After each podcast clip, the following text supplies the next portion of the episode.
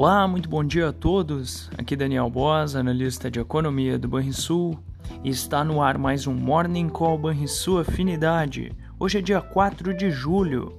O feriado da independência dos Estados Unidos mantém os mercados fechados por lá nesta terça-feira, e a liquidez global poderá ser afetada, favorecendo a volatilidade dos ativos ao longo do dia.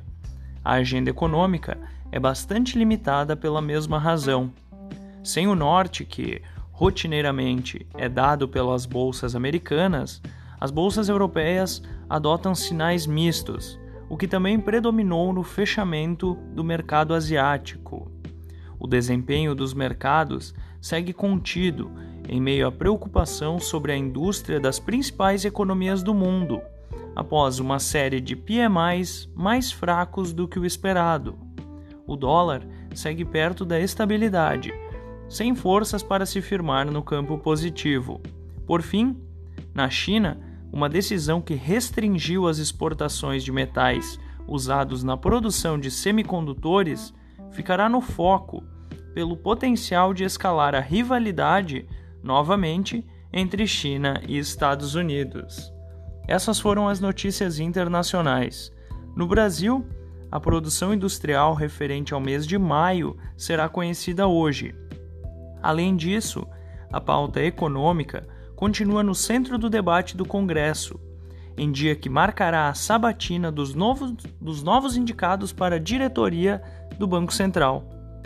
Com a liquidez reduzida e a agenda fraca, a valorização do petróleo pode ajudar a bolsa e ações da Petrobras.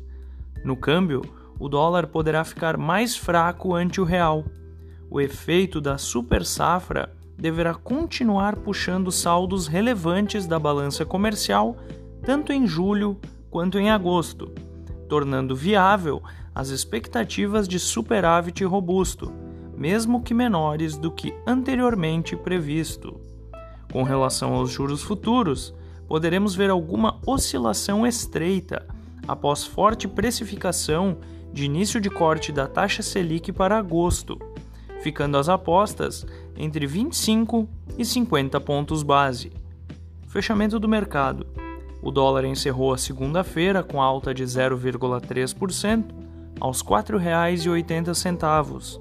O Ibovespa subiu 1,3% aos 119.673 pontos. Já o S&P 500 ficou perto da estabilidade aos 4.456 pontos.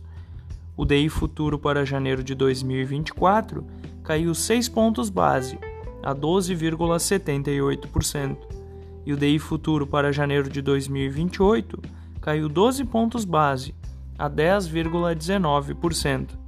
Você ouviu o Morning Call Banrisul Afinidade com os destaques do dia. Acompanhe de segunda a sexta-feira o nosso overview.